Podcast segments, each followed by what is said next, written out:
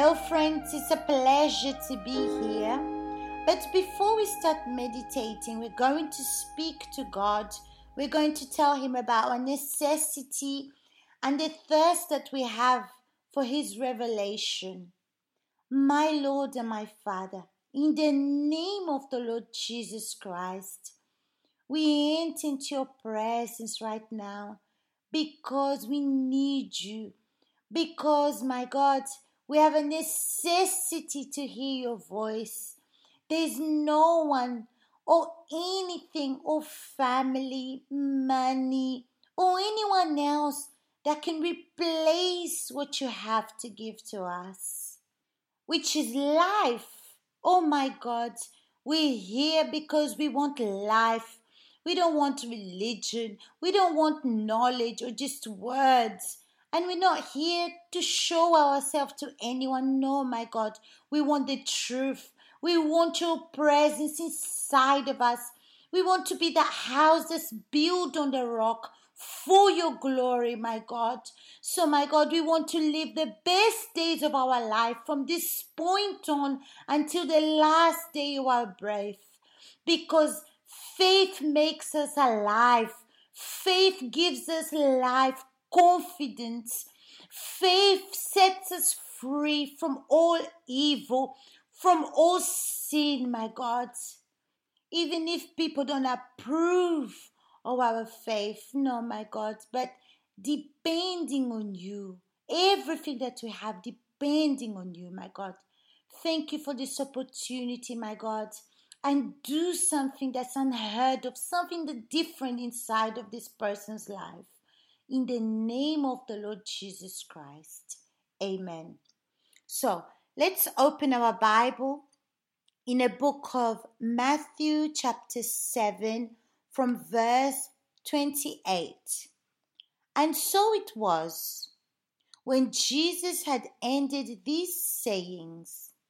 Here is speaking about the saying of the prudent man, the wise man that built his house on a rock, and a foolish man that built his house on the sand.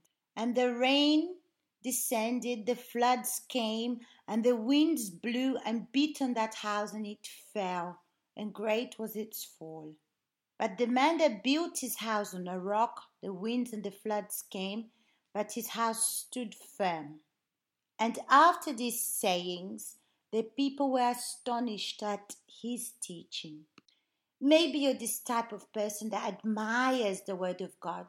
Me too. I admire the Word of God. I admire His wisdom. But more than that, I admire who is God, who He is, the life that He had, His faith, the way that He reacts. That's what I admire. The way He was pure the way he was simple, humble, the way he participated in everything in our lives. This, this is beautiful. When you start to have an intimacy with God, my friend, you start eh, to see things different. You're not going to waste time admiring anything else in your life. So, people here they were admiring the word of God. They were astonished by his teachings because he spoke with authority and not like the scribes and the Pharisees. The scribes spoke in a way without life. They just gave information, they imposed themselves to people. But Jesus taught with a conscience.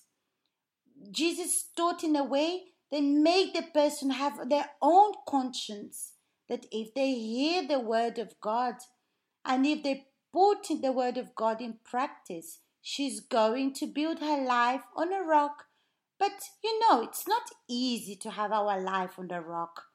But why does Jesus spoke like this with authority, with, with so much power, with so much force? Do you know why?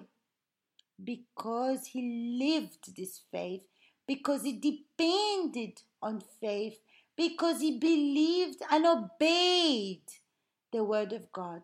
he spoke about everything that the Father told him to speak about. So he was linked with God.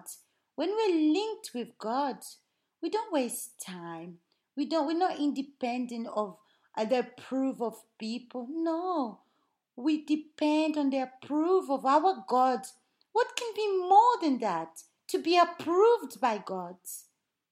Imagine you come in front of the altar and you bring your offering and God accepts your offering. What is more than that? How wonderful is that? But imagine you come on the altar and you present your offering and God doesn't accept your offering.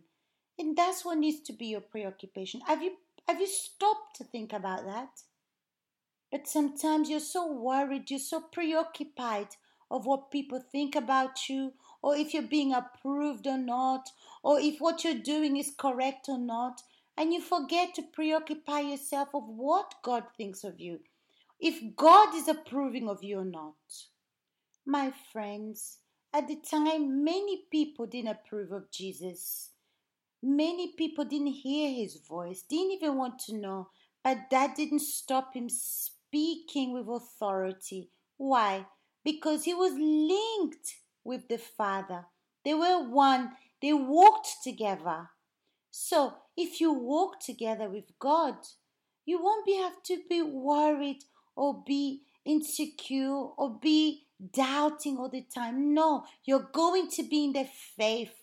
And faith gives us authority, makes us be active, and we bring to existence things that don't exist in our house, in our family.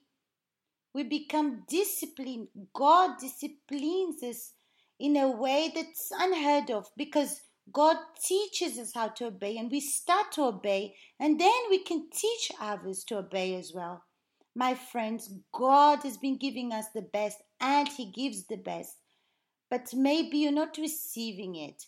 And maybe you want to have authority in your family, in your marriage, over your children, and you're not having this authority.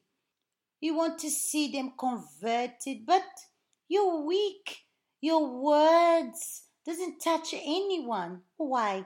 Because you're not exercising obedience. You're not believing.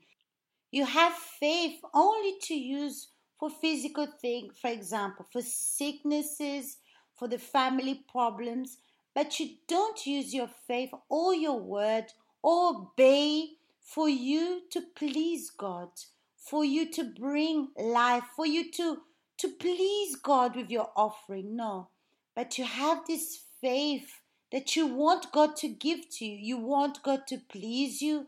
You want God to answer all your prayers. But it's not like that, my friends. When we listen to the voice of God, we have to obey for His honor, but not to wait for Him to honor me. He will honor me with the consequences of everything that I'm giving. It's going to be the consequences of the offering that I'm giving to Him. My friends, our offering speaks about us. Your offering will speak about you. The way you treat God speaks a lot. Your prayer speaks about who you are, how you are with your with God. Your attitudes after speaking to God proves if you have a commitment with God or not. So, if exists this truth the exercise of faith, this intimacy with God. So, my friends, you can speak and teach with authority without any fears or any resistance. Okay, so I'll see you tomorrow.